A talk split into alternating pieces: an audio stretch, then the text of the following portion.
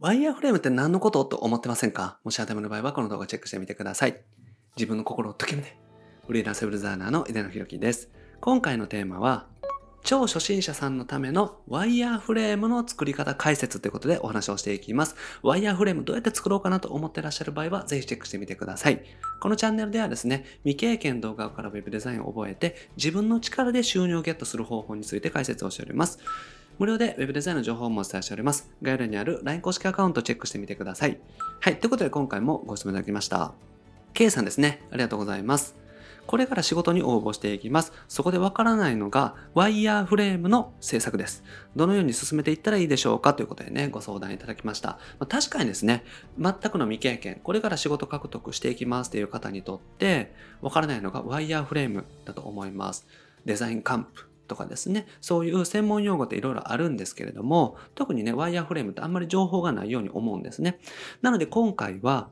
超初心者さんのためのワイヤーフレームの作り方を解説していきます。はい。で、まずワイヤーフレームについてね、簡単に解説させていただきます。で、ワイヤーフレームっていうのは、もうね、平たく言ってしまうと、デザインの下書きのようなものなんですね。デザインを作ります。デザインというのは、ホームページであったりとかね、そういうページの見た目の部分ですね。見た目をデザインソフトを使って作っていきます。で、それの下書きになるようなものですね。例えばね、鉛筆で下書きとかすると思うんですけども、まさにそんなイメージで、下書きになるようなものをワイヤーフレームと呼びます。で、これはレイアウトの確認ですよね。基本的にはホームページってどういうデザインにしていくかの前に、どういうね、配置にしていくのか、全体的なレイアウトっていうのもありますんで、それを確認していきます。まあ、家の中で言うとですね、家具をどう配置するのかとかですね、部屋割りとかってあると思うんですよ。そんな感じで、ホームページの中にもですね、どういう風にパーツを配置していくのかっていうのをね、確認していきます。で、それをデザインを作ってからだったらね、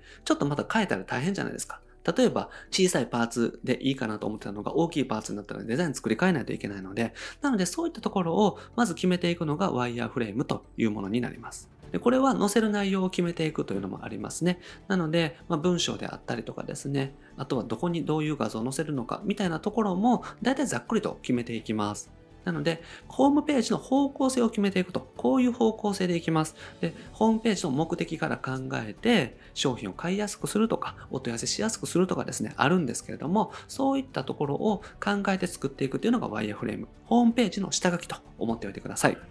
じゃあなんで作るのかなんですけれども、これはですね、デザインソフトで作ってらっしゃる方もね、多いかなと思います。Photoshop とかイラストレーターとか XD とかですね。僕自身は XD というものでね、ずっと作ってます。なので、自分が使ってるデザインソフトで作るという方多いですね。もちろん Photoshop とかイラストレーターでも作れますので、全く問題ないです。まあ、あとですね、Figma とか、そういった別のソフトでも大丈夫ですね。で、あとはオンラインサービスってあるんですよ。これはですね、ワイヤーフレームとかで検索すると、ワイヤーフレームが作れるオンラインサービスっていうのがあります。なので、そういったものでね、使っていくっていうのもいいと思います。僕自身はオンラインサービスでね、全然使わないので、どれがいいとかっていうのは言えないんですけれども、実際ですね、使ってらっしゃる方も多いということで、よかったらね、チェックしてみてください。あと、オフィスのソフトで作ってるって方もいらっしゃいます。僕の知り合いのディレクターさんとかだとですね、Excel で作ってますとかですね、あと PowerPoint で作ってますっていう方もいるんですね。なので、Excel とか PowerPoint、まあ、あと Mac で言うと、Keynote とかね、そういったもので作ってるっていう方もいらっしゃいますね。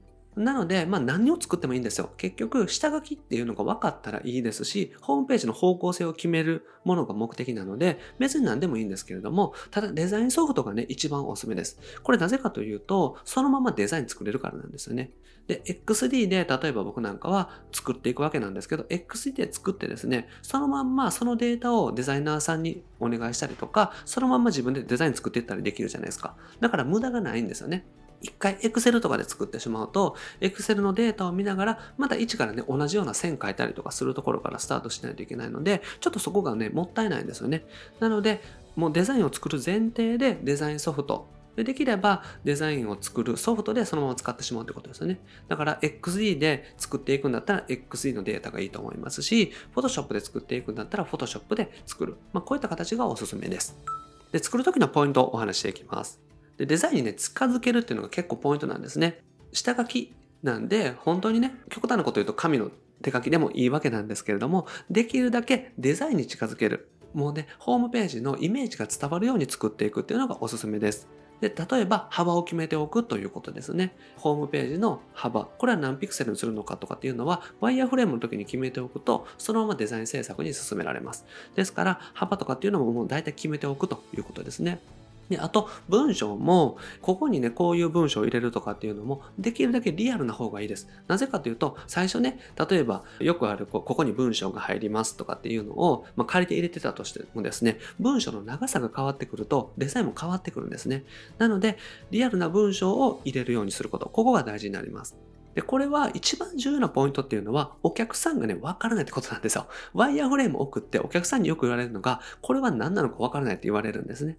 で僕らからすると、えー、ウェブデザインが分かってですね、それをホームページっていうのはよく見てるんで、これはこういうものだなっていうイメージがつくんですけれども、お客さんは全然分からないんですね。なので大事なことは、お客さんに分かりやすくすること。になってきます。だから実際にリアルな写真入れたりとかデザインに近づけていくこと、リアルな文章を入れたりとかして、まあ、白黒のウェブデザインみたいな形で作っていくっていうのがおすすめになります。お客さんが全然わからないので、できるだけわかりやすくするということですね。で、僕自身がね、以前作って、まあ、これはボツになったものなんですけども、作ったのがこんな感じです。なので、これは PC のデザインですけども、こんな感じでね、作っていくっていうことが多いですね。まあ、ロゴがあって、このグローバルメニューがあって、メインの画像があってとかっていう形ですね。で、これは実際の幅もね、もう決めて作ってるんですよ。だからこんな感じで作っていて、あとは写真入れたりとか、ね、色を決めていったりとかしていくだけなんで、もうある程度見出しとかも幅も決めてたりするんで、これはこのままね、作っていけるようにしております。で、注意することなんですけれども、お客様ってね、わからないんですね。先ほどお話したように、お客様は白黒で送られてきてもあんまりわかりません。なので、いかにイメージしやすく作っていくかっていうところなんですね。お客さんがこれを見て、あ、こんな感じなんだなって分かるようにしていくこと。これが大事です。ですから、画像を入れたりとか、文章を入れたりとかですね、まあ、色をつけ始めてしまうと、もうデザインカンプになってしまうので、ちょっとそこまでするよりは、先にね、お見せした方がいいと思うんですけれども、できるだけ画像もお客様の画像でとりあえず仮で入れてみるとかね、そういった形がおすすめです。でできるだけ画像を入れていくということですね。画像と文章。このあたりはリアルなものを入れてていくと結構分かりやすくなります。で、完璧に作らずに7割で提出するというのがポイントですね。お客さんに分かりやすく作っていくんですけれども、あんまりこだわりすぎて時間がかかるよりは、一回顔にしてもらった方がいいと思います。なぜかというと、全然ね、思ってたのと違うっていうパターンもあるんですよ。なので、とりあえず作ってお客さんにお見せする。で、お客さんに OK もらえたら、それで細かいところを作っていくっていう風にしていくのがおすすめです。とりあえず7割ぐらいで全体像がざっくりと決まったらこういう方向性でいいですか？みたいな形でですね、確認しておくのがおすすめです。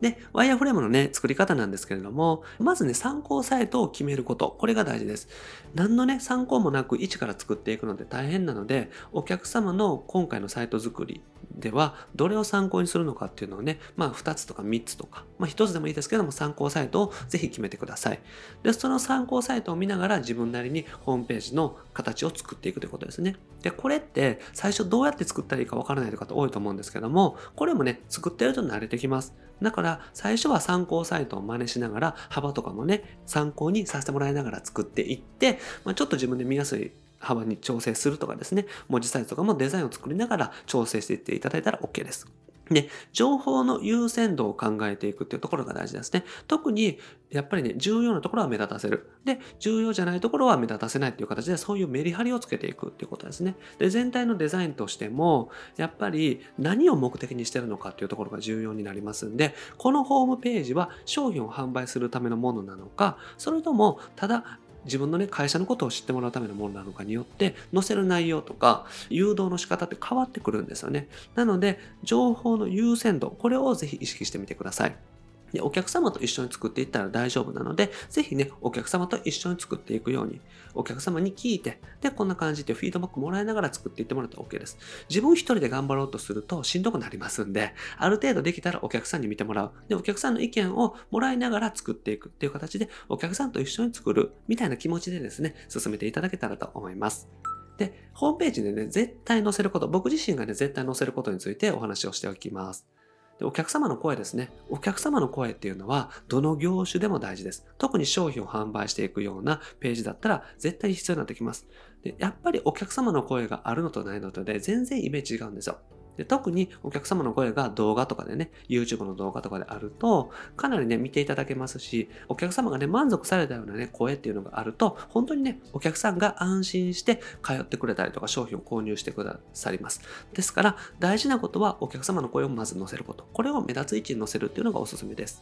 あと他との違いですよね。今いろんなサービスがある中で結局他とどういう違いがあるのかっていうのをはっきりとね言っていく必要があります。でそれは自分自身がこだわっていることであったりとかあとはそんなにこだわってないけれども実際ね他と違うとか他と違って見えるようなことっていうのを打ち出していくということですね。あと、見た人にとってほしい行動。これはオファーと言いますけれども、ホームページを見てですね、結局何をしてほしいのかっていうのは分かりやすく載せていく。これを目立つように置いていく必要があります。なので、商品を買っていただきたいんだったら商品を買ってくださいというふうに言わないといけないですし、商品を購入するためのリンクっていうのを目立つように置かないといけないですね。なので、ネットショップだったら、ネットショップのカートボタンっていうのは目立つところに置かないといけないですよね。あとは、見た人に LINE 公式アカウントとかにね、登録してほしいとかっていう場合は、LINE 公式アカウントへの登録リンクをしっかりと目立つ位置に置く。っていうところが大事になってきます。なので、見た人にとってほしい行動を早めの段階で見せていく。ここが重要になってきます。なので、目的を一つ決めておくということですね。このホームページの目的はこれっていうふうに決まってると、そこに誘導する。そこをできるだけ目立たせることができますので、ぜひ目的を一つ決めてみてください。